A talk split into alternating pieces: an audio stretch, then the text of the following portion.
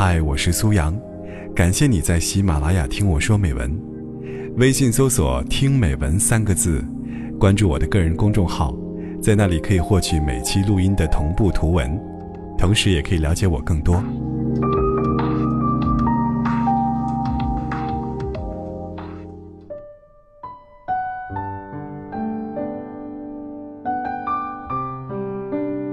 出去办事的同事回来给我发了一段视频，我点开，吓了一跳。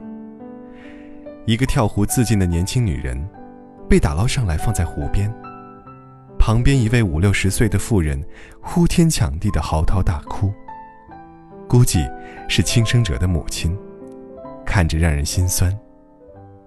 一会儿，同事从外面进来，还没等我问，就气愤地说起这事儿。跳湖那个女的，还不到三十岁，有一个三岁的女儿，丈夫出轨还家暴，女的提过几次离婚，都被他妈给劝住了。离了婚，还能找什么样的？再找一个就一定好吗？这个起码是孩子的亲爸爸，要是再遇人不淑，岂不是连孩子都害了？在又一次遭遇家暴后，他万念俱灰跳了湖。同事说，他妈妈边哭边骂自己是个老糊涂，后悔没能让女儿早点离婚，他下半辈子可怎么活呀？我听了半晌无语。张爱玲说：“出名要趁早。”而我说：“离婚要趁早。”我并不是鼓励谁离婚，而是我发现，出轨是婚姻最致命的一击。若是过错方还死不悔改，这段婚姻基本就是绝症了。这样的婚姻，不如早点放弃。而对于那些别的理由，比如夫妻没有共同的价值观，婆婆不好，小姑子挑拨，岳父母爱财等等，这些不是原则性的问题，我都劝和。上周，梅子给我在微信上留言，她说我离婚了。终于解脱了。数月前，梅子和我诉说过婚姻的不幸。结婚五年，有一个三岁半的女儿。男人，在她刚生下女儿不久，就和一个单位新来的同事好上了。梅子两年没上班，外面的情况也不知道。全世界都知道她老公出轨了，只有她蒙在鼓里。男人很少回家，理由不是加班。就是出差。梅子和老公要生活费，她也是一脸不耐烦，给很少一点钱，再要就急眼。闺蜜实在看不下去了，就把她老公的事告诉了她，让她长点心。梅子感觉天都塌了，她一直以为老公是工作压力大，没想到竟然背叛了自己。梅子旁敲侧击地问老公。他不肯承认，直到梅子说出那个女人的姓名，老公才不说话了，但满脸傲慢，一副你爱怎样就怎样的表情。他吃准了梅子那时没有什么能力来制约他，孩子小没工作，能把他怎么样呢？梅子也确实不知道该怎么办，离婚，女儿刚满两周岁，还不到上幼儿园的年龄。自己又没收入，离了怎么活呀？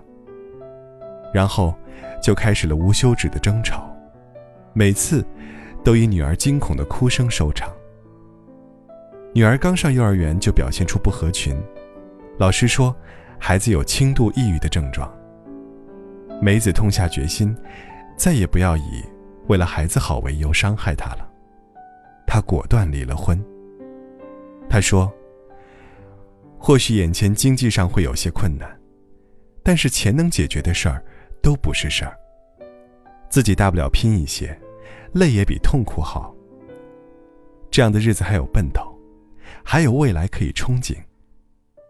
在那个没有了感情的围城里，每时每刻都有种窒息的感觉。像梅子这样的婚姻，我身边也有。每次都有人询问我的意见。我总是毫不犹豫的劝离，因为就算劝他们一直将就着，到最后也不过是除了伤害，什么都没留下。我有一位长辈，年轻时丈夫有了新欢，几次提出离婚，她死活不离，说既然他不能让我过好，她也别想。这么拖着拖着，两个人就老了。